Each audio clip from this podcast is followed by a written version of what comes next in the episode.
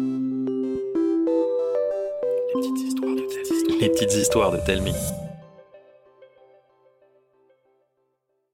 Perdu dans la forêt, Arsène. C'est le début des vacances et il ne fait pas encore tout à fait froid. Arsène, le petit éléphanteau, est en train de lire tranquillement dans sa chambre. Le livre raconte une aventure de princesse qui sauve un chevalier d'une vilaine licorne ensorcelée. Arsène trouve que c'est un peu n'importe quoi cette histoire, parce que les licornes, c'est toujours super sympa. Mais ça lui donne quand même envie de partir à l'aventure dans la forêt. Papa, maman, je vais jouer dehors cet après-midi. D'accord, mon chéri. Prends bien ton cache-trompe, le fond de l'air est frais. Arsène s'emmitoufle, mais pas trop. Il enfile son bonnet mou, son écharpe à carreaux, et met dans son sac un sandwich à la confiture de carottes. Arsène veut bien être un chevalier sans peur et sans reproche, mais il ne veut pas être un chevalier sans sandwich pour le goûter. Le voilà parti, son épée en bois sous le bras. Il marche tranquillement, les oreilles au vent. Il guette les monstres de la forêt pour les pourfendre super fort. Arsène est content de pouvoir pourfendre. Il trouve que c'est un joli mot.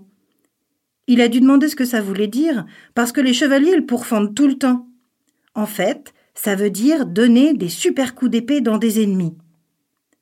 Comme dans la forêt, il n'y a pas trop des vrais monstres, Arsène pourfend des buissons. Mais comme ce sont des buissons qui piquent, c'est un peu comme des ennemis. À un moment de sa balade, c'est un peu l'heure du goûter. Arsène le sait parce que son ventre gargouille. Il s'assied à cheval sur une bûche et sort le sandwich à la confiture de sa besace. Il sait bien que les chevaliers prennent toujours le goûter sur leur fier destrier. Comme il y a beaucoup de confiture de carottes dans son sandwich, ça coule un peu partout, et en plus, ça colle. Soudain, il entend un bruit, un bourdonnement. Ça fait bzzz de plus en plus fort. Et de derrière un arbre surgit une nuée d'abeilles qui ont bien envie de goûter avec lui. Il ouvre des grands yeux apeurés et se sauve d'un seul coup, sans même prendre le temps de ramasser sa besace. Ah Ah Ah Arsène court, court, court en hurlant pour se sauver loin des abeilles. Il sait pourtant qu'elles ne piquent que pour se défendre, que si on les embête vraiment très fort. Mais il n'y peut rien. Il ne contrôle pas du tout sa peur. Alors Arsène court et trébuche, se relève, se sauve encore. Il se sauve un peu trop vite, et surtout un peu trop loin. Il s'arrête dans une clairière, tout essoufflé. Sa trompe toute flagada et pleine d'égratignures, et il a si soif. Heureusement, il y a une jolie mare pour boire. Arsène plonge sa trompe et boit l'eau qui fait du bien. Il boit longtemps, jusqu'à ce qu'il entende un petit cri étouffé et que sa trompe soit à moitié bouchée. Non mais ça va pas, non? C'est une grosse grenouille pas contente qui s'agite dans une des narines d'Arsène. Oh là là, pardon. Attends, je te mouche. Arsène souffle un grand coup dans sa narine droite et la grenouille s'envole loin dans le lointain en poussant un très long Non. Oh bah zut alors Je ne savais pas que les grenouilles savaient aussi bien voler. Arsène s'époussette un peu, regarde autour de lui et réalise qu'il ne reconnaît rien du tout. Autour de la mare, les arbres sont un peu tristes. Il ne s'est jamais aventuré aussi loin. Allez, chevalier, il faut retrouver le château.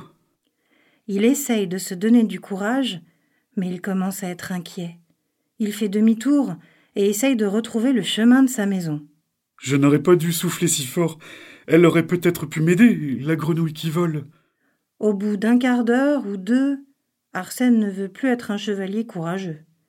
Il commence à dessiner des flèches par terre avec sa trompe pour se rappeler par où il est déjà passé. De temps en temps, il écrit dans le sol Pour retrouver Arsène, suivez les flèches. Son papa et sa maman vont le retrouver. C'est sûr.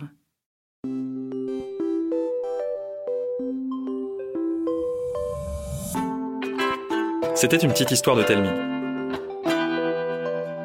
Écrite par Sibylline et Frédéric Bagirès. N'hésitez pas à nous laisser un commentaire sur iTunes, ça nous fera vraiment plaisir. Chaque jeudi, nous vous racontons une nouvelle histoire. Alors pour ne pas la rater, abonnez-vous au podcast. Et pour les 6-10 ans, plus d'histoires à lire sur telming.com. T-A-L-E-M-I-N-G.com. À la semaine prochaine!